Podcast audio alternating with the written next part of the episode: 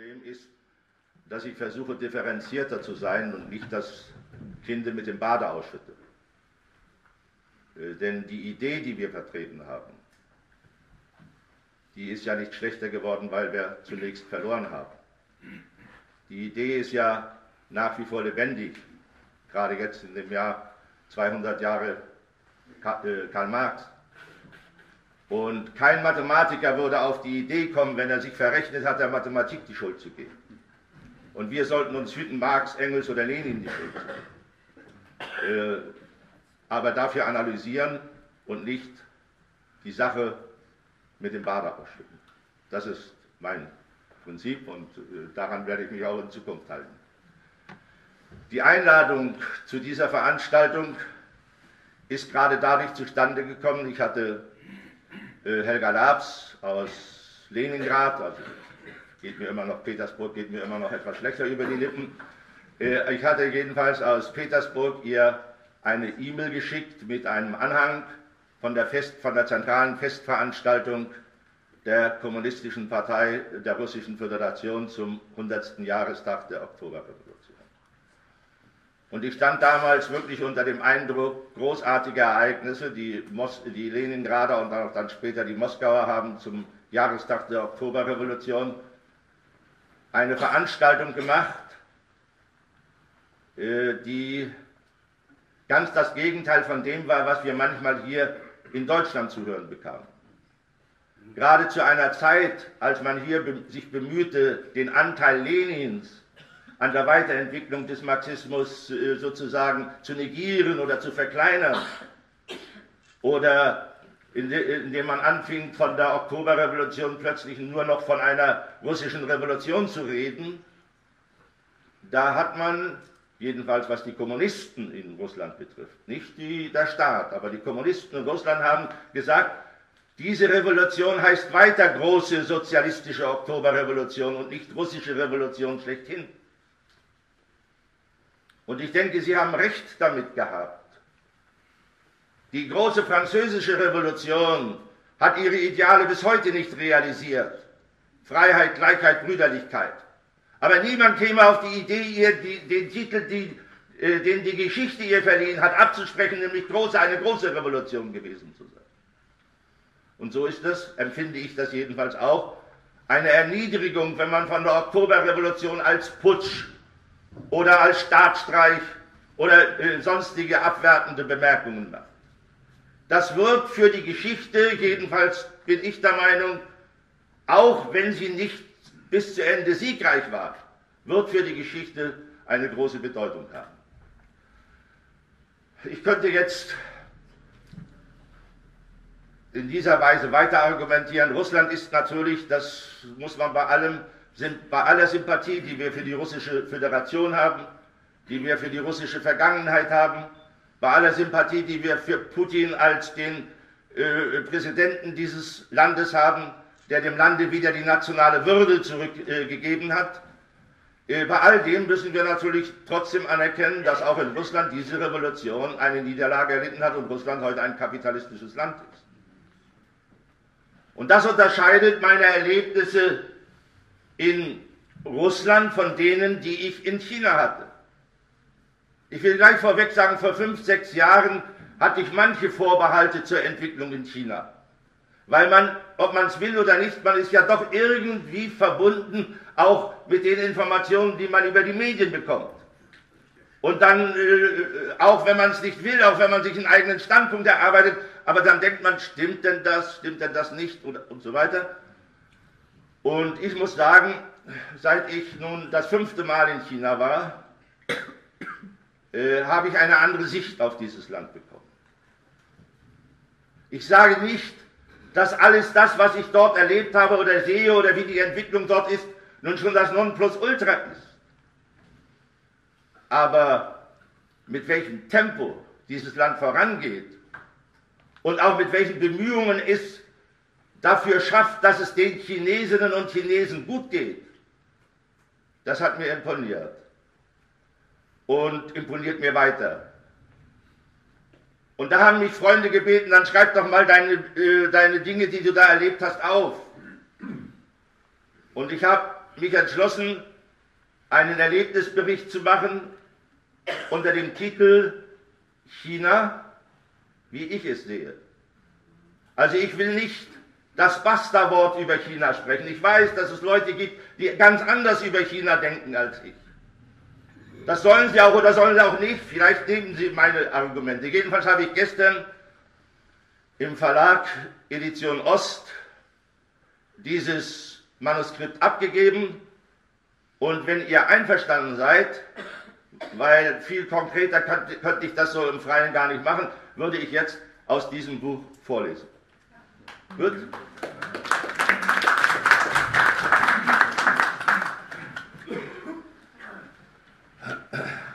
18. Oktober 2017. In Peking beginnt der 19. Parteitag der chinesischen Kommunisten. Seit einer Woche erlebe ich hier als Gast der Akademie für Gesellschaftswissenschaften, wie gespannt die Chinesinnen und Chinesen dieses für sie wichtige Ereignis erwarten. Leute, die ich treffe, sind zuversichtlich, sie sind neugierig auf Kommendes. Sie wirken gelöst und ruhig. Ich spüre eine Aufbruchsstimmung. Das Land ist in Erwartung.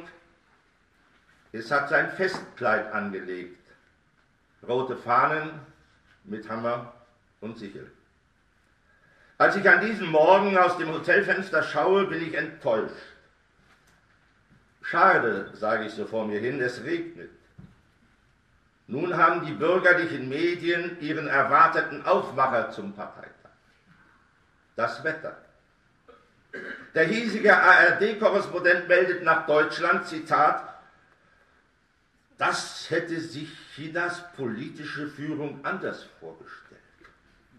Regen und Smog an diesem Morgen in Peking, dabei tut man vor wichtigen Großveranstaltungen immer alles für saubere Luft und blauen Himmel.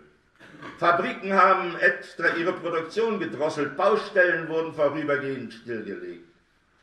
Dieses Mal, so der ARD-Mann abschließend, ohne Erfolg. Ende des Zitats.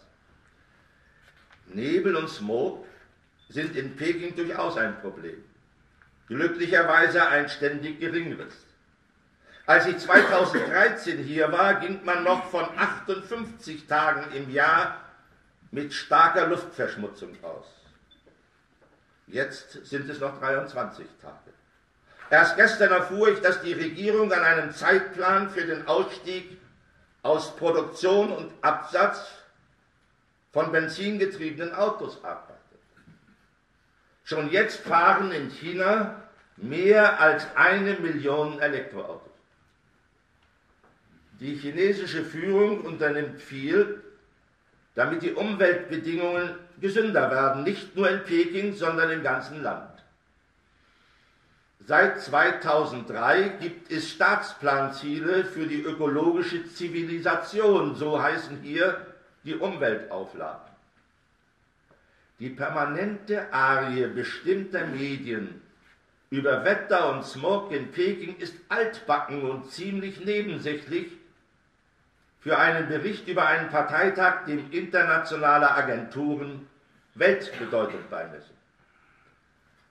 Anders als das Wetter sind die hiesigen politischen Verhältnisse klar, stabil und übersichtlich. Der von den USA und ihren Verbündeten erhoffte arabische Frühling auf Chinesisch hat hier keine Chance. Obwohl die Volksrepublik seit 2016 Deutschlands Handelspartner Nummer eins ist, bleibt das in der Bundesrepublik gezeichnete China-Bild weit entfernt von der Realität. Antikommunismus ist eben ein beharrlich klebendes Pech. Deshalb auch die entlarvende Angst vor dem chinesischen Angebot einer langfristigen internationalen Kooperation in Gestalt der neuen Seidenstraße. Sie könnte eine Alternative zu dem hierzulande herrschenden Modell der neoliberalen Globalisierung sein. Aber gleichberechtigte, auf den Wohlstand aller beteiligten Länder ausgerichtete Beziehungen erscheinen im Kalkül der Neoliberalen als sozialistisch vergiftet und gehören nicht auf ihre Agenda. Was sie an China vor allem stört, ist die kommunistische Partei. Ein China ohne sie wäre ihnen am liebsten. Sie müssen sich aber damit abfinden, dass das nicht zu haben wenn, ich, äh, wenn sich westliche Staaten mit China arrangieren, tun sie es vor allem wegen dessen ökonomischer Stärke. Ihre Propaganda gegen China mag in Momenten eines kaufmännischen Interesses gedämpft sein, um anschließend in altgewohnter Weise an die Hochzeiten des Kalten Krieges zu erinnern. Viele der Konflikte, die heute die Welt erschüttern, haben ihre Ursache in der Zerschlagung der Sowjetunion und ihrer europäischen Verbündeten. Was sich in den Jahren von 1989 bis 1991 vollzog, ist durch Putins Urteil von einer globalpolitischen Katastrophe präzise ausgedrückt. Die chinesische Führung wertet alles, aber auch alles, was mit der Niederlage der Sowjetunion zu tun hat, gründlich aus. Sie versucht daraus zu lernen. Für mich ist die Volksrepublik inzwischen ein Bollwerk der Besonnenheit in dieser unruhigen Welt. Ich las dieser Tage, dass China seit Juli 2017 größter Gläubiger der USA und damit Eigentümer von Staatsanleihen in Höhe von 1,15 Billionen US-Dollar ist. Das lässt sich auch etwas einfacher formulieren. Die kapitalistischen USA schulden der sozialistischen Volksrepublik eine Menge Geld.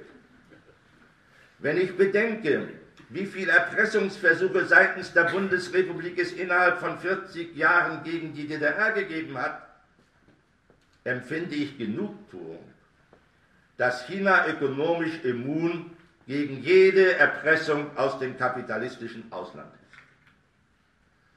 Normalerweise sollten doch auch die USA wissen, dass man in einer solchen Lage seinem Banker nicht allzu frech kommen darf, nicht mit einem Wirtschaftskrieg und schon nicht mit kleinen Atombomben zu drohen. Aus meinem Zimmer im 20. Stock eines modernen Hotels im Zentrum habe ich trotz Nieselregens einen guten Blick auf die chinesische Hauptstadt. Es macht Freude, das pulsierende Leben da unten zu beobachten. Schon bei meiner Ankunft war mir aufgefallen, wie schick die Menschen, besonders die jungen Chinesinnen, gekleidet sind. Als ich das erste Mal in China war, im Oktober 1989, trugen viele noch eine Einheitskleidung, die an Mao Zedong erinnerte, und statt der Automassen auf den Straßen sah ich vorwiegend Fahrradfahrer. Heute überlegen die Verwaltungen schon, ob künftig überhaupt noch Zulassungen für Autos möglich sind. Was sich hier so technisch anhört, ist in Wirklichkeit der Ausstieg von Hunderten von Millionen Chinesen aus der Armut. Die zentrale Frage, die in China schon seit einigen Jahren erörtert worden war, als ich das Land 1989 besuchte, hieß damals, welcher Typ von Sozialismus entspricht am besten den spezifischen Bedingungen Chinas? Einem großen Land mit einer riesigen Bevölkerung, einer 5000-jährigen Zivilgeschichte, aber einer schwachen ökonomischen Basis und mit einem Erbe aus kolonialer und feudaler Vergangenheit. Vor 40 Jahren zogen die chinesischen Kommunisten Bilanz über ihren Weg seit Gründung der Volksrepublik. Nach selbstkritischer Analyse der großen Sprünge und der Kulturrevolution entschieden sie sich für eine Politik der Öffnung und der Reformen. Schon auf dem 12. Parteitag der Kommunistischen Partei Chinas 1982 kam erstmals die Idee von einem Sozialismus mit chinesischem Charakter zur Sprache. Sie wurde intensiv im Volk beraten, Vor- und Nachteile wurden abgewogen, bis schließlich eine in sich geschlossene Konzeption entstand, die für neue Fragestellungen nach vorn offen ist und Ziele anstrebt, die das System der sogenannten westlichen Demokratien nach politischen, ökonomischen und sozialen Kriterien überragen. In China gab es Millionen Diskussionsrunden zu der Frage, in welcher Gesellschaftsordnung wollen wir Chinesen leben? Gemeinsam diskutieren, gemeinsam planen, gemeinsam bauen und gemeinsam profitieren. Dieser Aufruf folgte der chinesischen Philosophie, schaffe einen Trend und andere werden dir folgen. Die Antwort auf die Frage von 1989 ist inzwischen weltweit bekannt. Es ist der Trend hin zum Sozialismus und zwar einer, der zu China passt. Sein Name Sozialismus chinesischer Prägung. Kein Spontaneinfall einer kleinen Elite, sondern wissenschaftlich erarbeitet mit dem Volk und für das Volk unter Führung der Kommunistischen Partei. Es gab damals vier unumstößliche Prämissen, die bis heute betont werden und auch auf dem Parteitag hervorgehoben wurden. Erstens, festhalten am sozialistischen Weg. Zweitens, festhalten an der demokratischen Diktatur des Volkes. Drittens, festhalten an der Führung durch die kommunistische Partei. Viertens, festhalten am Marxismus, Leninismus und den Ideen von Mao Zedong. Ende des Zitats. Der Fortschritt des Landes seitdem ist augenscheinlich. Atemberaubend das Tempo der Entwicklung, politische und ökonomische Prozesse, wozu Länder des Westens Jahrhunderte benötigten, durchläuft China in Jahrzehnten. Ich gehöre zu den Bewunderern dieses großen Projekts, wohl wissend, dass es noch sehr, sehr, sehr viel zu tun gibt, bis alle Chinesen davon profitieren. Das Land ist dabei in einem enormen, äh, in einem enormen Aufbruch. Dass es dabei auch politische, ökonomische und soziale Risiken und gar Rückschläge geben kann und auch gibt, gehört zu den Wahrheiten großer geschichtlicher Vorhaben. Nur wer sie nicht scheut, wird die neuen Ufer erreichen. Ich bin mir sicher, dass die Rolle als Pionier des Menschheitsfortschritts, die im 18. Jahrhundert Frankreich mit der Revolution von 1789 und im 20. Jahrhundert Russland mit der großen sozialistischen Oktoberrevolution gespielt haben, im 21. Jahrhundert auf die Volksrepublik China übergegangen ist. Wie 1917 Lenin und seine Genossen Neuland vor sich hatten, ist in unserem Jahrhundert das chinesische Vorhaben harte Pionierarbeit. Diese Überzeugung leite ich aus Fakten ab, die ich in China kennengelernt habe. Ich vertraue amtlichen chinesischen Verlautbarungen mehr als tendenziös zusammengestellten Materialien übelwollender Außenquellen. Hegel wird wohl mit seiner Voraussicht recht behalten. Die Weltgeschichte geht vom Osten nach Westen, denn Europa ist schlechthin das Ende der Weltgeschichte, Asien ihr Anfang.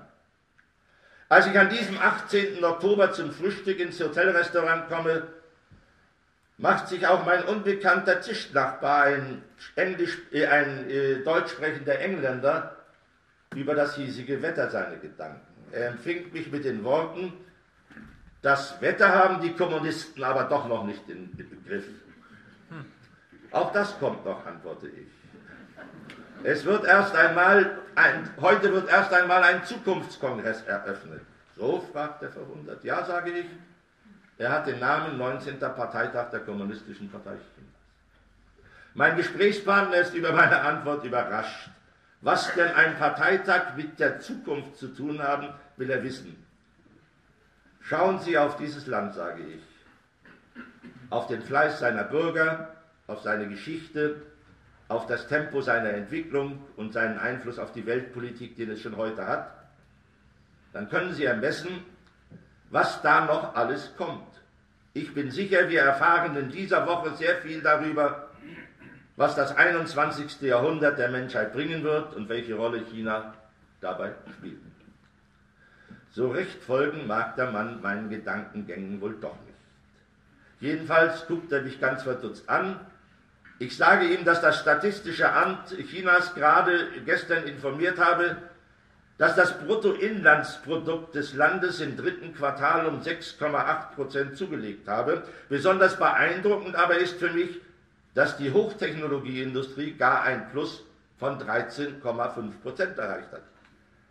Das sei im Weltmaßstab beachtlich, sage ich, zumal China immer größeren Wert auf Qualität und Effektivität. Die Volksrepublik leistet schon in diesem Jahr einen Beitrag zum Wachstum der äh, Weltwirtschaft von mehr als 30 Prozent. In meinen Augen sind das Signale, starke Signale, dass China schon in der ersten Hälfte des 21. Jahrhunderts das mächtigste und dynamischste Land der Welt sein könnte, also die USA hinter sich ließe. Für mich das Spannendste an dieser ganzen Entwicklung, in dieser durcheinander geratenen und trostlosen Welt, der Kapitalismus bleibt nicht das letzte Wort der Geschichte. An dieser Stelle wird unser Gespräch abrupt unterbrochen. In der Hotelhalle wird ein überdimensionaler Fernsehschirm heruntergerollt. Das chinesische Fernsehen überträgt live den Parteitag aus der großen Halle des Volkes. Ich sehe auf dem Bildschirm, wie Generalsekretär Xi Jinping in Begleitung von Yang Zemin und Hu Jintao, den noch beiden lebenden Vorgängern des aktuellen Generalsekretärs,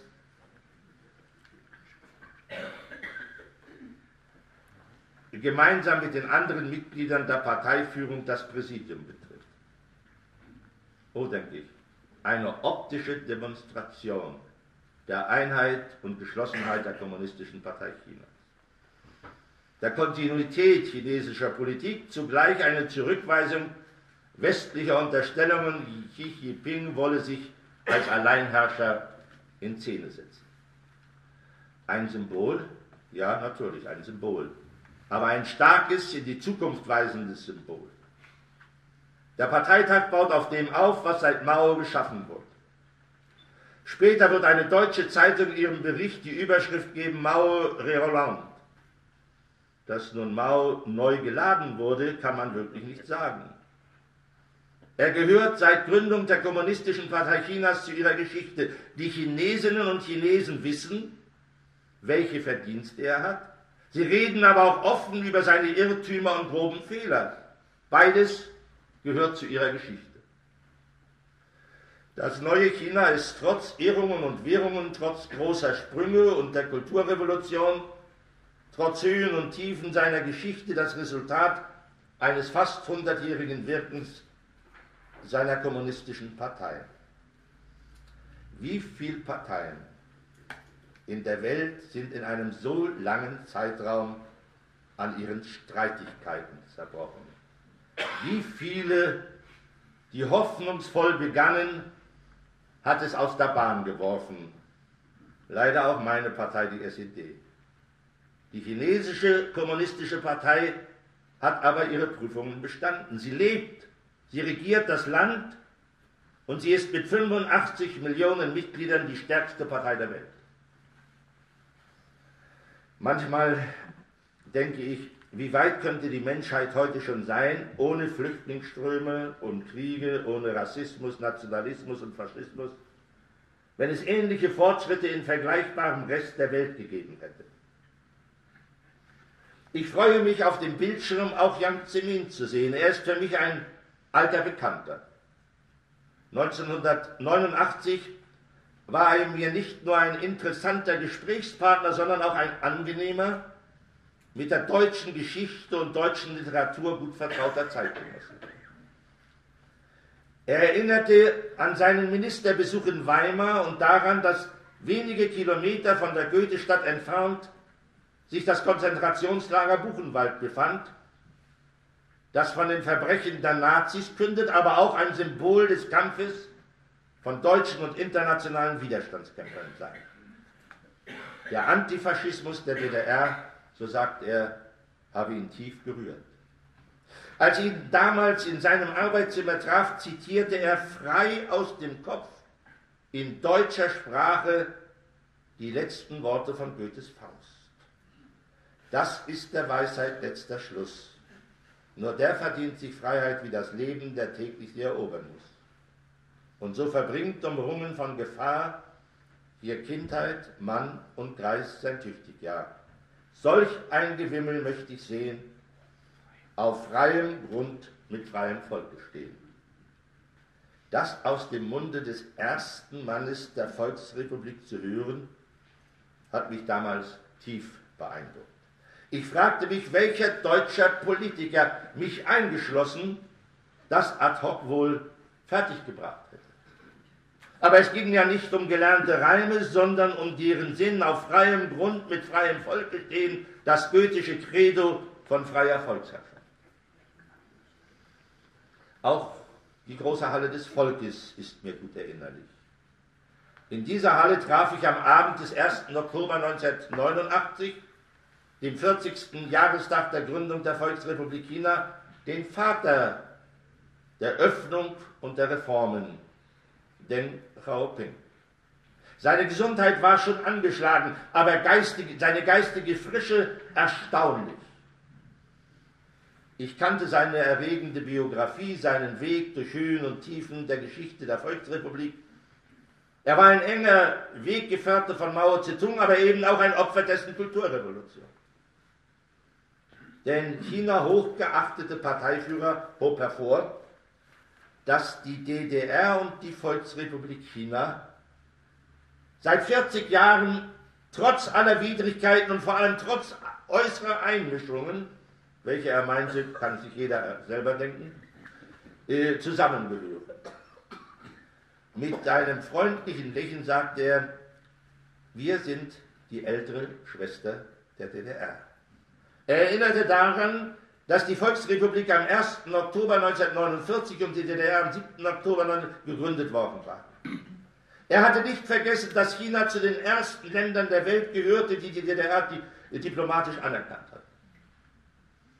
Schon seit dem 27. Oktober 1949 unterhielten beide Staaten diplomatische Beziehungen. Er habe Wilhelm Pieck, Otto Grote, wohl Walter Ulbricht und Erich Honecker persönlich gekannt und freue sich, mich als Vertreter einer jüngeren Generation begrüßen zu können. Ich möchte gern, sagt er, dass auch Sie wissen, dass ich die DDR immer unterstützt habe. Ich freue mich, dass es die Deutsche Demokratische Republik im Zentrum Europas als Friedensstaat und als Bruderland Chinas gibt. 27 Jahre nach dem Ende der DDR habe ich diese Worte im Ohr und erlebe in einem starken, aufstrebenden China, wie sich in mir die Trauer über den Verlust der eigenen Heimat und das bittere Nachdenken über Erfolg und Fehl unseres eigenen Weges mit aufrichtiger Freude über den Triumph unseres einstigen Bruderlandes verbinden. Denn die chinesische Lektion lautet doch, die Geschichte des real existierenden Sozialismus ist mit der Zerschlagung der Sowjetunion 1991 und deren Untergang des europäischen Sozialismus nicht beendet. Die voreilige Bilanz, das Ende der gesellschaftlichen Umwälzungen sei gekommen, der Kapitalismus beherrsche nun endgültig die Welt, Markt sei tot, und der Sozialismus endgültig besiegt, diese Rechnung wurde ohne China gemacht. China gibt der sozialistischen Idee neuen Auftrieb, auch wenn manches noch nicht so läuft, wie es die Chinesinnen und Chinesen selbst gerne hätten. Aus eigener Erfahrung weiß ich aber, dass es die perfekte, die vollkommene Gesellschaft zunächst nicht gibt und auch nicht geben kann. Solches Nachdenken schützt mich vor dem davor, dem Neuen in China gegenüber überheblich zu sein. Wir haben es in Europa nicht geschafft, den Sozialismus am Leben zu halten. Warum sollte ich über jene die Nase rümpfen, die völlig neue Wege gehen zum gleichen Ziel? Sie haben gegenüber dem besiegten Sozialismus in Europa schon jetzt einen gewaltigen Vorteil. Sie sind äußerst produktiv und innovativ. Sie entwickeln erfolgreich die Produktivkräfte, was nach Marx die Grundlage für die Entwicklung der Produktionsverhältnisse ist. Was uns da die Zukunft noch bescheren wird, bleibt abzuwarten. Als Genosse Chi ans Rednerpult tritt und den politischen Bericht des Zentralkomitees erstattet, bedauere ich, dass ich des Chinesischen nicht mächtig bin. Dann hätte ich im Original erfahren, was er den 2300 Delegierten zu sagen hat. Später erhalte ich den deutschen Text der Rede und weiß inzwischen, der Bericht wurde ein Jahr lang vorbereitet. Es waren sieben Plenartagungen des Zentralkomitees einberufen worden, um ihn endgültig fertigzustellen. Ein kollektiv erarbeitetes Zeitdokument, theoretisch und praktisch wieder und wieder abgewogen. Und wie mir chinesische Freunde sagen, in einer verständlichen und wohlklingenden Sprache als der Generalsekretär seine Ausführungen beginnt, übersetzt mein deutsch sprechender Freund Generalmajor Yang Wang, einst Militärattaché an der chinesischen Botschaft in der DDR und später auch in der Bundesrepublik Deutschland, die ersten Passagen des Berichts. So erfahre ich ohne Umschweife, welche Hauptaufgabe sich der Parteitag stellt. Ich werde im Folgenden nicht umhinkommen, Zitate aus diesem Bericht anzuführen, um so exakt und aktuell wie möglich zu informieren. Neueres und komplexeres aus China als den Parteitagsbericht gibt es noch nicht. Einer der ersten Sätze des Berichtes lautet, unser Land hat sicheren Schritts das Problem der Versorgung mit Kleidung und Lebensmitteln für mehr als eine Milliarde Menschen gelöst. Diese sachliche Feststellung geht mir unter die Haut, löst Emotionen aus. Wie viele menschliche Schicksale sind davon betroffen? Und wie viele Länder auf der Welt gibt es noch, wo diese Frage nicht gelöst ist? Es ist schwer, sich das Ausmaß an Arbeit vorzustellen, das dahinter steht. Noch dazu in einem Land, das bis in die jüngste Vergangenheit hinein bettelarm war. Ich finde, allein dieser einzige Satz offenbart Überzeugung, überzeugend den chinesischen Humanismus und das Ringen des Landes um die Verwirklichung der Menschenrechte. Wie sagte doch einst Friedrich Engels am Grabe von Karl Marx, die Menschen müssen vor allen Dingen zuerst essen, trinken, wohnen und sich kleiden, ehe sie Politik, Wissenschaft, Kunst, Religion und so weiter betreiben. In den vergangenen Tagen habe ich oft Chinesen nach ihrer Interpretation des Begriffs Sozialismus mit chinesischer Prägung gefragt. Habe sehr unterschiedliche Antworten erhalten. Aber von den verschiedensten Antworten, die ich erhalten habe, ist für mich wohl die treffendste, die ich auch aus eigener Erfahrung bestätigen kann.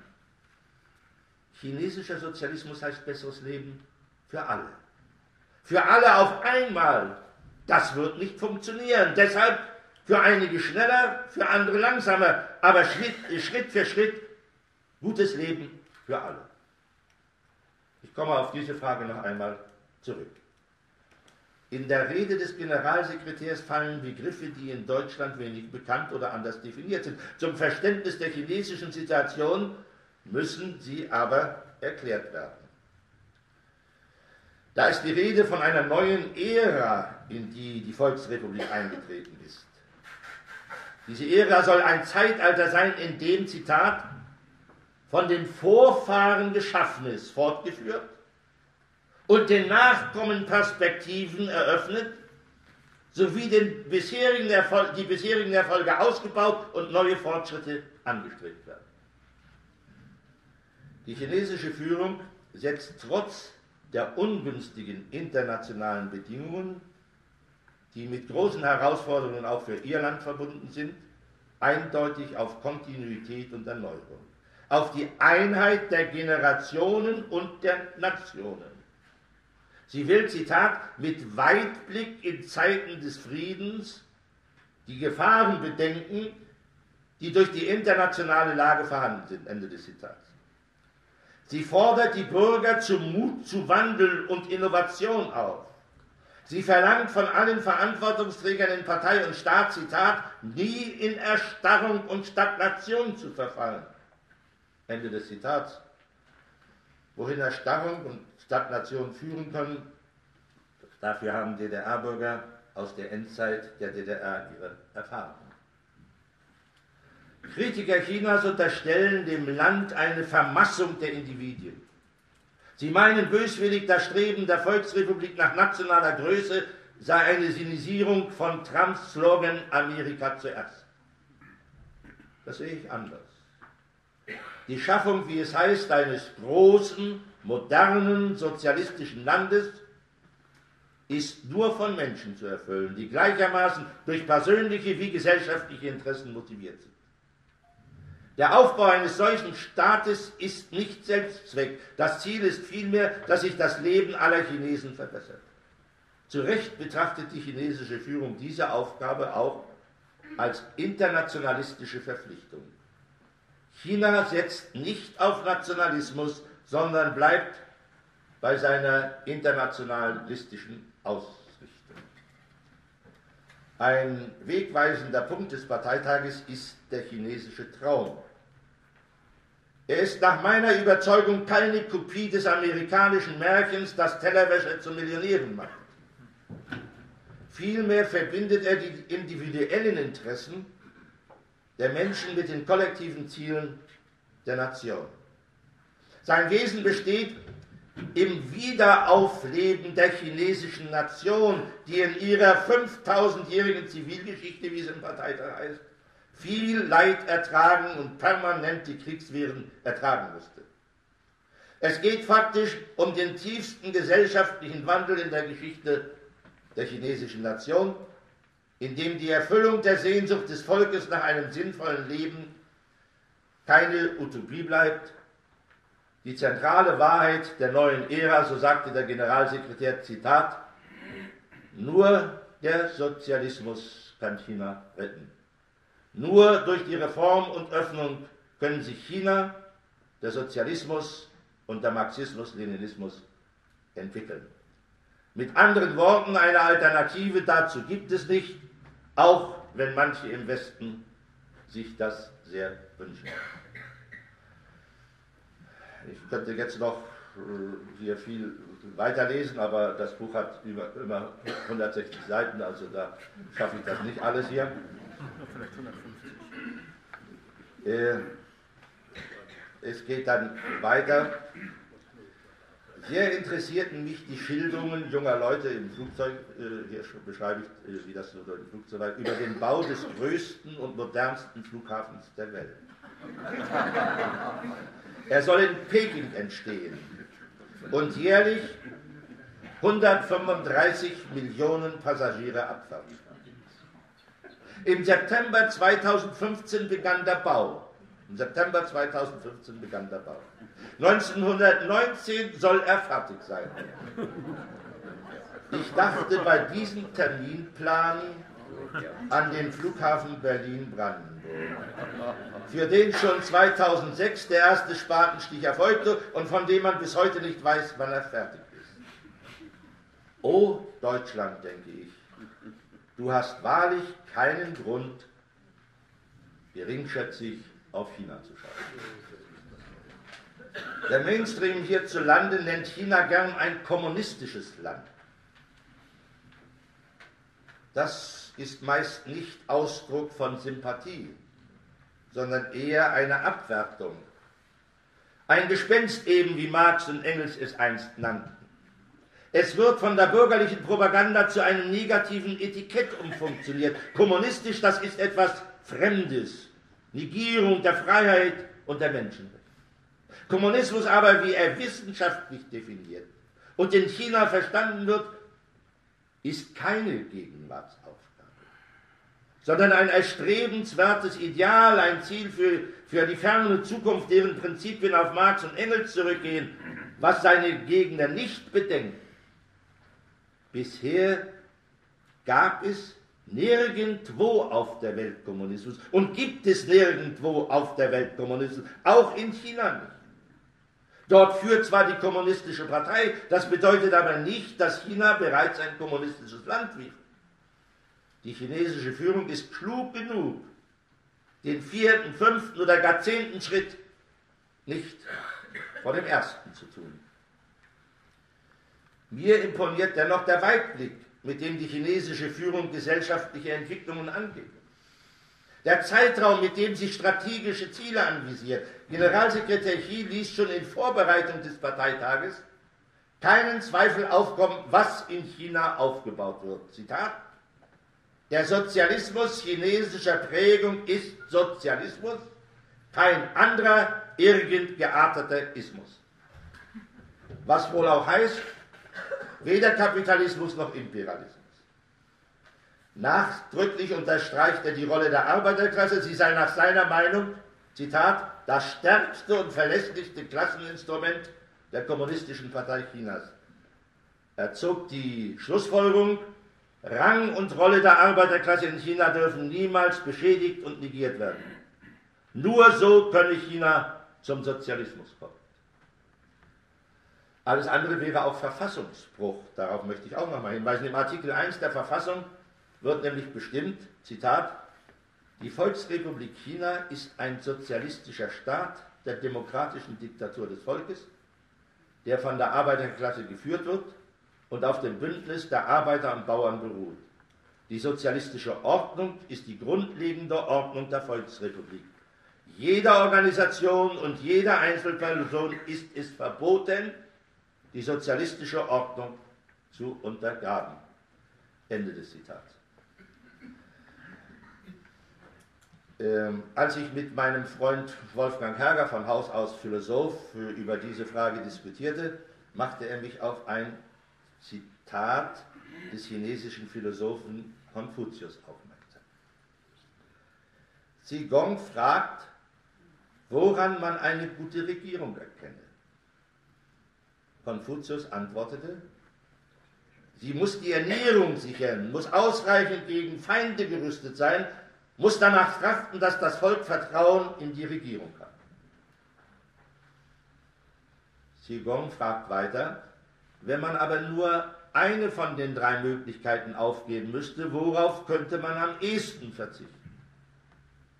Der Meister antwortete, auf die Rüstung. Sigong weiter, müsste man aber wiederum eines von den beiden aufgeben, worauf sollte man, sich, äh, worauf sollte man denn noch verzichten? Konfuzius, auf die Ernährung. Ohne Nahrung muss man sterben. Doch seit jeher ist der Tod das Los aller Menschen. Wenn aber das Volk kein Vertrauen in die Regierung hat, kann der Staat nicht bestehen. Mir ist natürlich nicht bekannt, liebe Freunde, ob der chinesische Philosoph bei äh, der Rede, äh, ob der ja, chinesische Philosoph bei der Rede des Generalsekretärs tatsächlich Pate gestanden hat. Vielleicht doch, und wenn, dann aber auf jeden Fall zusammen mit Karl Marx. Fakt ist nämlich, dass die Konzeption des Sozialismus chinesischer Prägung auf den geistigen Reichtum der 5000 Jahre alten chinesischen Zivilgeschichte fußt. Und dass nun zum ersten Mal in dieser Geschichte das chinesische Volk tatsächlich im Zentrum der Politik steht. Auch wenn es im Detail noch manches gibt, was noch nicht in diesem Sinne läuft. Wenn ich meine chinesischen Gesprächspartner mit der These bürgerlicher Ideologen konfrontiert hatte, China sei ein kapitalistisches Land mit einer kommunistischen Diktatur, erntete ich in der Regel Kopfschütteln ob solcher Dummheit. Egal, ob ich mit Funktionären, Arbeitern, Bauern oder Intellektuellen sprach. Ich hatte schon den Eindruck während meiner Gespräche, dass die Mehrheit der Chinesen stolz ist, dass sich das Niveau der gesellschaftlichen Produktivkräfte in der Gesamtheit und die Kapazität der gesellschaftlichen Produktion merklich gesteigert haben und ihr Land in zahlreichen Bereichen eine weltweit führende Position einnimmt. Mir wurde meist die Gegenfrage ob ich denn ein Land auf Erden kennen würde, dass innerhalb weniger Jahre über 800 Millionen Menschen aus der Armut geholt hätte. Und noch dazu einen Plan besitze, die Armut gänzlich auszurotten.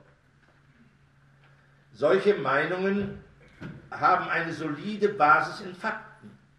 Ich erfahre, ich erfahre bei dieser Gelegenheit, dass die Vereinten Nationen bei der Armutsbekämpfung ihre Millenniumsziele nur deshalb erfüllen konnten, weil China allein auf seinen Schultern 70 Prozent der Armutsbeseitigung der Welt getragen hat. Bemerkenswert ist auch, dass 300 Millionen Chinesen inzwischen zur größten Mittelschicht gehören. Zum Vergleich 300 Millionen, das ist die gesamte Einwohnerzahl der USA.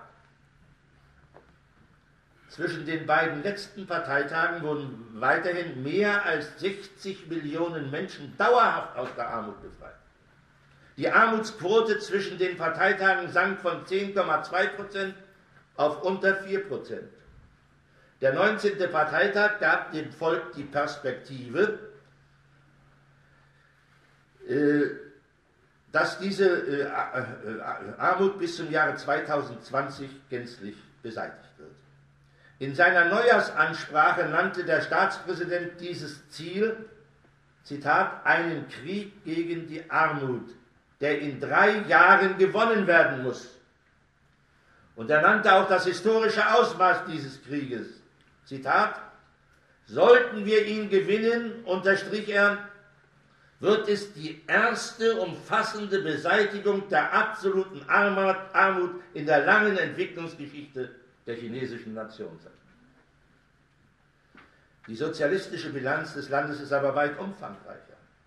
Die Zahl der Beschäftigten in den Städten wurde im Jahresdurchschnitt um mehr als 13 Millionen erhöht. Das Wachstum der Einkommen der Stadt- und Landbewohner übertraf das Wirtschaftswachstum. Die Bevölkerungsgruppe der mittleren Einkommen vergrößerte sich. Es wurde ein die Stadt- und Landbevölkerung abdeckendes Sozialsicherungssystem eingeführt. Das Gesundheitsniveau der Bevölkerung und das Niveau der medizinischen Betreuung und der Gesundheitsfürsorge wurden beachtlich erhöht. Der Wohnungsbau für soziale Bedürftige und durchschnittlich Verdienende wurde verbessert.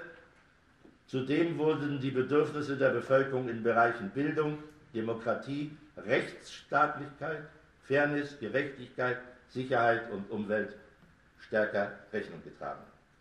Weltbankpräsident Jim Jong Kim, gewiss kein Freund des Sozialismus, erklärte kürzlich, Chinas Bemühungen zur Beseitigung der Armut gehören zu den größten Errungenschaften in der Geschichte der Menschheit. Nach Lenin gibt es für jeden Kommunisten drei Hauptfeinde. Erstens den kommunistischen Hochmut. Zweitens das Analphabetentum und drittens die Bestechlichkeit. Für die chinesischen Kommunisten ist in diesem Sinne der Kampf gegen die Korruption ein zentraler Punkt. Der Begriff wird zwar international unterschiedlich interpretiert, soweit ich ihn in seiner chinesischen Bedeutung verstehe, bedeutet er im Wesentlichen Missbrauch von anvertrauter Macht zum privaten Nutzen oder Vorteil und das Abzweigen öffentlicher Ressourcen zur persönlichen Bereicherung. Solche Erscheinungen sind offensichtlich Nebenwirkungen der schnellen ökonomischen Entwicklung und gehören zu den Risiken, die mit der Marktwirtschaft verbunden sind, wenn ihr nicht Grenzen gesetzt werden.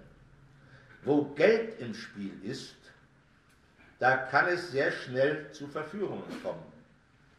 Karl Marx hat darauf schon in seinem Kapital hingewiesen. Geld, so zitierte er, verwandelt die Treue in Untreue, die Liebe in Hass, den Hass in Liebe, die Tugend in Laster, die Laster in Tugend, den Knecht in den Herrn, den Herrn in den Knecht, den Blödsinn in den Verstand, den Verstand in Blödsinn.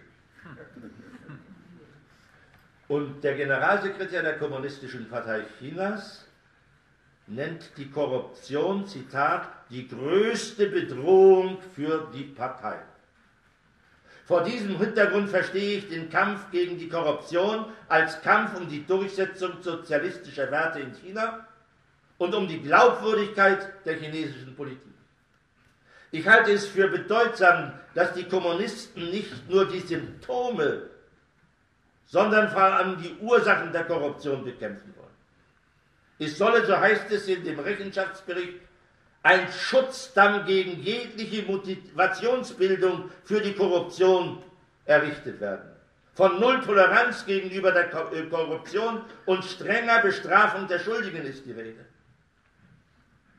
Wenn mich mein Gedächtnis nicht trügt, wurden inzwischen über 1,3 Millionen Korruptionsfälle ohne Ansehen der Person und Funktion bis hinein ins Politbüro geahndet. Wo notwendig, wurde die Justiz eingestellt. Äh, bestellt. Es gibt keinen Hinweis nach meiner Überzeugung darauf, dass, wie gelegentlich deutsche Medien unterstellen, mit diesem Kampf gegen die Korruption der Parteichef vermeintliche politische Gegner ausschalten wolle. Journalisten, die die Ansprache des chinesischen Präsidenten zum Jahreswechsel analysierten, haben herausgefunden, dass im Fernsehen im Hintergrund eine große Bücherwand zu sehen war. Im Internet habe man mit einer Lupe entdeckt, dass in dem Bücherschrank griffbereit das kommunistische Manifest von Marx und Engels gestanden habe. Bemerkenswert ist, dass ja nicht nur zum, 20, äh, zum 200. Geburtstag von Marx. Ich denke, dass das Staatsoberhaupt Chinas das kommunistische Manifest griffbereit hat, ist eine gute Nachricht. Am Vorabend der internationalen Konferenz zur Oktoberrevolution, zu der ich eingeladen war, gab der wissenschaftliche Leiter dieser Konferenz einen Empfang und er hatte mich zusammen mit Wissenschaftlern, Politikern aus Russland, den USA, Südafrika, Italien, Frankreich, Kuba, Vietnam und Laos an seinen Tisch gebeten. Das war eine äußerst interessante Diskussionsrunde. Der russische Vertreter hatte in den 50er Jahren in China studiert, sprach sehr gut Chinesisch und vertrat sein Land auf verschiedener Ebene in China.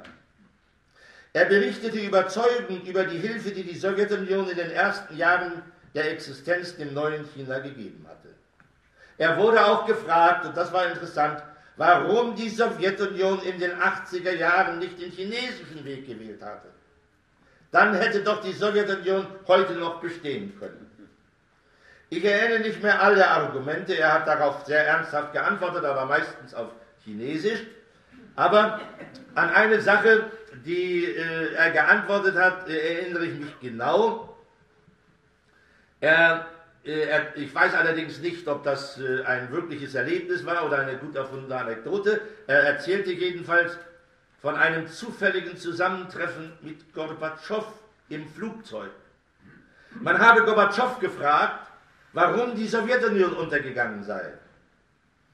Der habe nachgedacht und geantwortet, weil wir keinen Deng Xiaoping hatten.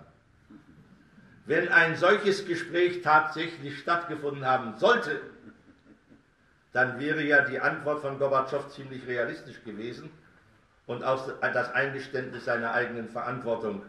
Eine solche Position kennt man ja sonst von ihm nicht.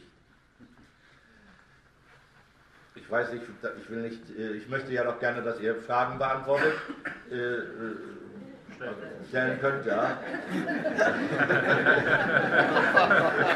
Eine neue Form, neue Form, die wir hier einführen können. Aber ich werde, ich werde zum Abschluss etwas zu den DDR und chinesischen Beziehungen etwas sagen. Mein Interesse an China und meine Sympathie für dieses Land hat geschichtliche Wurzeln. In meinem Terminkalender von 1983 steht unter 16. April Gespräch bei Erich Honecker. Ich erinnere mich deshalb sehr gut daran, weil es jener Tag wurde, von dem an ich involviert war in die Pläne Honeckers zur Normalisierung der Beziehungen der DDR zur Volksrepublik China die seit Ende der 50er Jahre gestört war. Er wurde Es würde an dieser Stelle zu weit führen, die Gründe für das Auseinanderdriften anzuführen. Erich Honecker jedenfalls war seit Ende der 70er Jahre bemüht, dass die DDR ihre Beziehungen zur Volksrepublik normalisiert. Er traf dabei allerdings auch auf manche Bremser, auch in unserem Politbüro. Dort herrschten bei einigen die Meinung vor, oder bei der Mehrheit sogar, solange Moskau sich nicht mit Peking versöhnt, solange sollte man auch, sollte auch die DDR nicht um gute Beziehungen äh, werben. Das gehörte damals zur Blockdisziplin, die Honecker aber im Falle China zu durchbrechen suchte.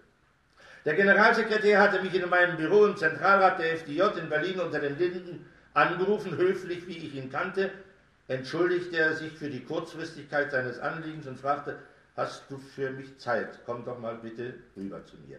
Es geht um die Zukunft. Ich äh, eilte also ins große Haus, wie das ZK-Gebäude gar öfter genannt wird. Unterwegs machte ich mir natürlich meine Gedanken, was der Hinweis auf die Zukunft wohl bedeuten könnte. Ich war ja seit Jahren kein Jugendlicher mehr und musste mit dem nicht gerade schmeichelhaften Etikett Berufsjugendlicher leben. Was lag also näher, was lag also näher als dass ich hoffte, Honecker würde mit mir über meine Zukunft sprechen. Als ich in seinem Büro ankam, ließ er Kaffee servieren, was darauf hindeutete, dass er ein längeres Gespräch mit mir führen wollte. Er setzte sich an seinen Schreibtischsessel und bat mich, an einem kleinen Tischchen an der gegenüberliegenden Schreibtischseite Platz zu nehmen. Obwohl Honecker mich regelmäßig zu Gesprächen einlud, konnte ich diesmal meine Spannung nur schwer unterdrücken. Glaubte ich doch immer noch, es ginge um mich. Tatsächlich aber ging es um China. Nicht etwa, dass Honecker damals schon vorausgesehen hätte, wie sich China entwickeln würde. Nein, ihm passte nicht, dass die Beziehungen unserer Staaten und Parteien zueinander schlecht waren. Er war unzufrieden dass Moskau nach dem Tode von Mao Zedong so gar nichts unternahm, um einen Neuanfang zu wagen. Ob Illusion oder nicht sei dahingestellt, jedenfalls war in seiner Erinnerung, was auch mir damals am Herzen lag, wie könnte unsere Welt aussehen, wenn die große Gemeinschaft vom chinesischen Meer im Osten bis an die Elbe und Werra im Westen einheitlich Politik machen würde, wie das einige Jahre nach der Gründung der Volksrepublik praktisch war.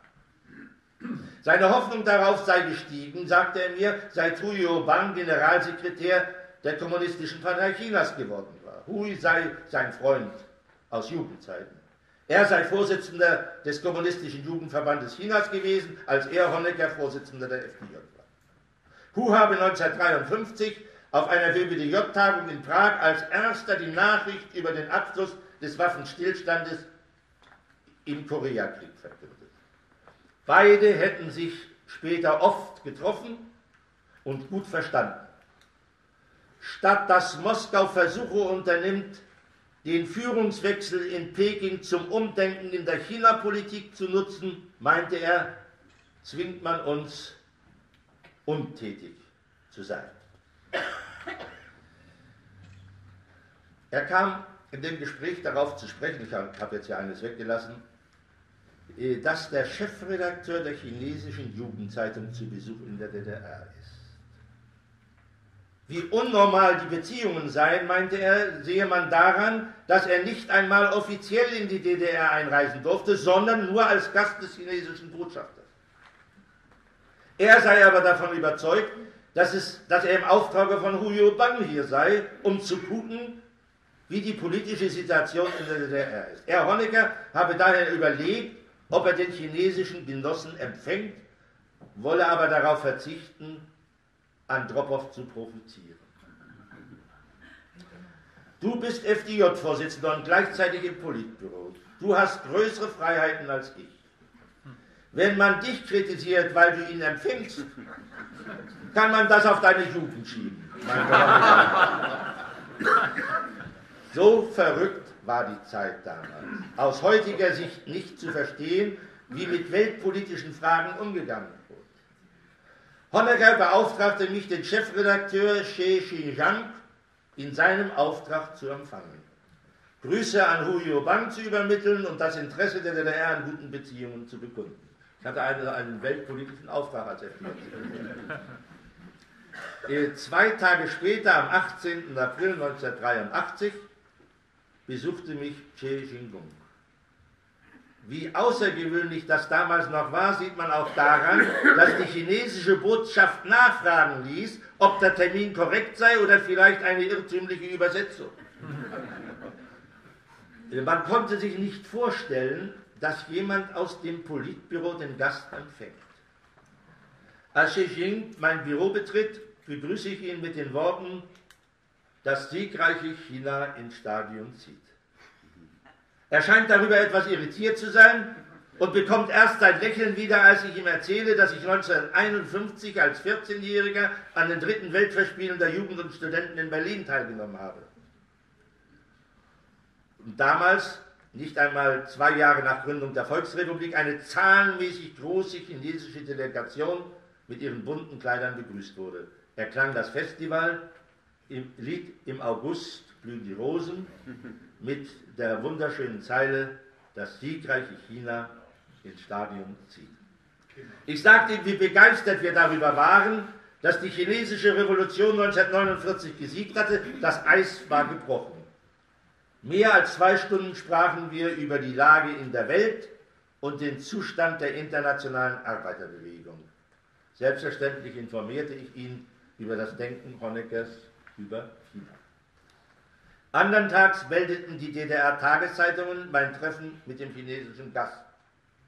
Wie zu erwarten, fragten mich mit der Außenpolitik befasste Genossen, ob das Treffen ein Alleingang von mir gewesen sei. Ich antworte meistens ein bisschen frech, ich war nur der Ersatzmann von Erich. Honecker jedenfalls äh, sorgte dafür, dass in der Folgezeit viele Delegationen von China zu uns und von uns zu China kamen. Das wurde in Moskau kritisch beäugt. Als Gorbatschow das Sagen bekam, hoffte Honecker auf Änderung. Er irrte. Gorbatschow führte die bisherige Politik gegen die chinesische Volksrepublik weiter. Im Juli 1985 schickte Honecker den Planungschef der DDR, Gerhard Schürer, zu Wirtschaftsverhandlungen nach China. Am 10. Juli 1985 wurde die DDR-Delegation von Huyo Bang zu einem mehrstündigen Gespräch empfangen.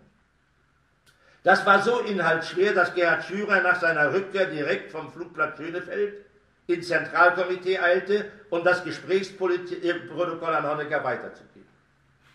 Der war aber im Urlaub, dadurch landete das Papier bei mir. Nachdem ich es gelesen hatte, war mir klar, ich halte ein Stück Weltpolitik in der Hand. Die chinesische Führung machte nur vier Monate, vier Monate nach Amtsantritt Gorbatschows ein Gesprächsangebot und nutzte oder wollte nutzen die guten Dienste der DDR. Bevor Huyo Bang seine inhaltlichen Darlegungen begann, sagte er zu Schürer gewandt. Bei mir ist es üblich, dass ich im Großen wie im Kleinen kein schriftliches Konzept bei meinen Reden benutze. Aber heute will ich mich besonders exakt und genau ausdrücken und habe mir deshalb alles, was ich Ihnen sage, aufgeschrieben. Ich bitte Sie, meine Darlegungen Genossen Honecker zu übermitteln. Und sollten die sowjetischen Genossen sich dafür interessieren, dann können Sie ihnen alles wahrheitsgemäß übermitteln. Das war für äh, internationale Verhandlungen schon etwas Besonderes. Ja, die DDR als Mittler zwischen Moskau und Peking, das war eine historische Auf wäre eine historische Aufgabe geworden. Wie sich herausgestellt hatte, war sie zu groß für unser kleines Land. Die Gorbatschow-Führung misstraute uns. Wir würden hinter ihrem Rücken im Westen mit Bonn und im Osten mit Peking neue politische Freunde gewinnen wollen. Absurd, aber leider so waren die Zeiten. Nach dem Lesen der 22-seitigen Niederschrift, die Führer gebracht hatte, informierte ich Honecker telefonisch in seinem Urlaubsort über die Botschaft aus Peking und schlug ihm vor, ich schicke dir das Dokument sofort mit einem Kurier. Nein, kein Zeitverzug entschied er. Übermittle das Protokoll mit meiner Visitenkarte direkt an Gorbatschow. Danach kannst du es auch mir senden. Ich ließ es nachts noch ins Russische übersetzen, bat den sowjetischen Botschafter zu mir und übergab ihm im Auftrage von Honecker und mit dessen Kommentar das aus meiner Sicht historische Papier. Noch am gleichen Abend, so informierte mich der sowjetische Botschafter Kotschemassow, habe er auf den, habe dieses Papier auf dem Schreibtisch von Gorbatschow Jetzt begann die Zeit des Wartens. Fast täglich rief Honecker an, ich habe damals scherzhaft einmal gesagt, als wenn er ein Weihnachtsgeschenk erwartete. Also er, er war jedenfalls äußerst gespannt. Hat Gorbatschow sich schon gemeldet? Immer die gleiche Antwort, nein. Nach knapp vier Wochen hat der Gesandte der, äh, äh bat der Gesandte der Botschaft der DDR, äh, der UdSSR, der Popov um ein Gespräch bei mir. Popov, ein der DDR gut gesonnener Diplomat, war sein Auftrag sichtlich peinlich. Er hatte mir eine mündliche Botschaft, also er sollte mir eine mündliche Botschaft Gorbatschows an Erich Honecker übermitteln. Ich unterbrach ihn und äh, äh, das Thema sei mir viel zu wichtig, um mich mit äh, einer mündlichen äh, Übermittlung zufrieden zu geben. Ich werde meine Sekretärin rufen Sie kann die Botschaft Gorbatschows stenografieren. Dadurch existiert sie als Dokument. Der Gesandte war unsicher. Er hatte den Auftrag, nichts Schriftliches zu hinterlassen. Da ich darauf bestand, trug Popov Gorbatschows Botschaft so langsam vor, dass meine Sekretärin keine Mühe hatte, die sechsseitige Antwort Gorbatschows zu Papier zu bringen. Während Popov den aus Moskau übermittelten Text in gutem Deutsch vorlas, wurde mir völlig klar, dass es zwar eine schöne, aber eben doch eine Illusion gewesen war, anzunehmen, die DDR könne zwischen Moskau und Peking vermitteln.